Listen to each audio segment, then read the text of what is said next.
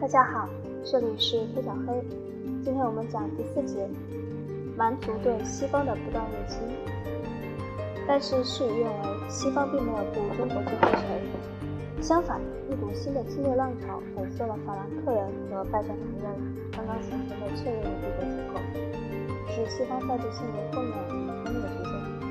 蒙古内部动乱又一次迫使避难的游牧部落沿着入侵欧洲的路线向西行进，就像他们的匈奴祖先一样。这些在西方开始被称为阿瓦尔的人的蛮族以匈牙利平原为基地，向四面八方发起袭击。他们把日耳曼族的伦巴第人赶到了意大利五百六十八年，伦巴第人又把拜占庭人从亚平宁半岛上的大部分地区驱逐出去，从而粉碎了查士丁尼恢复原罗马帝国的梦想。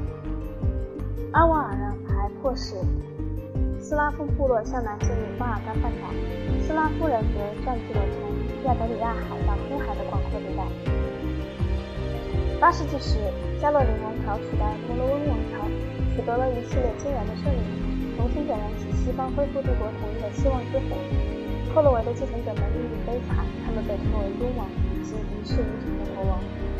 不过，占据了拥有实权的下级的职位，面积经常的跟项们却维持着王国的团结。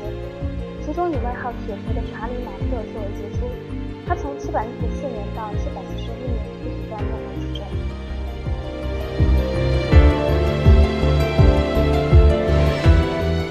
他的最大功绩是在图尔山732年中，打败了侵占北边和西班牙，且已经挺进法兰西南部的穆斯林军队。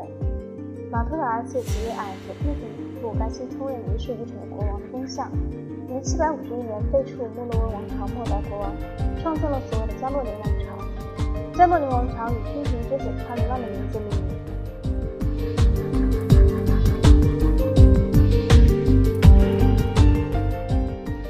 查理曼是这一家系最著名的国王，在768年至814年的长期统治中，他不断征战，扩充疆域。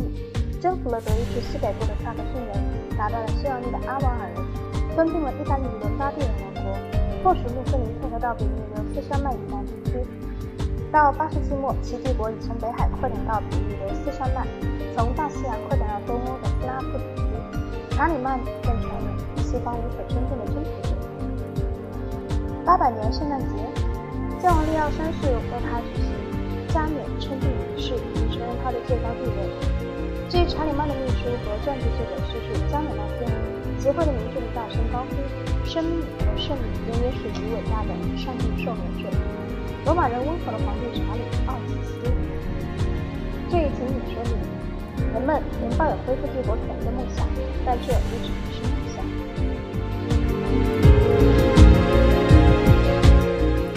查理曼死后不久，来自南方、东方和北方的新世界浪潮又淹没了整个欧洲。在南方，穆斯林海盗和冒险者征服了克里特岛和西西里岛，袭击了地中海沿岸所有地区，给海上贸易严重破坏。在东方，来自中亚的另一支游牧部落马特尔人，于895年到达匈牙利平原，他们仿效前匈奴人和阿瓦尔人一起侵袭了这位各地帝国。北欧人及维京人的侵略范围最广，相对于陆上游牧民来说，他们就是海上游牧民。维京人制造了一种船来代替马匹。这种船吃水浅，速度快，灵活性强。挪威的维京人就是乘这种船向西航行，到达冰岛、格陵兰岛和北美洲的。他们和从丹麦来的同胞一起袭击了不列颠群岛和欧洲西海岸，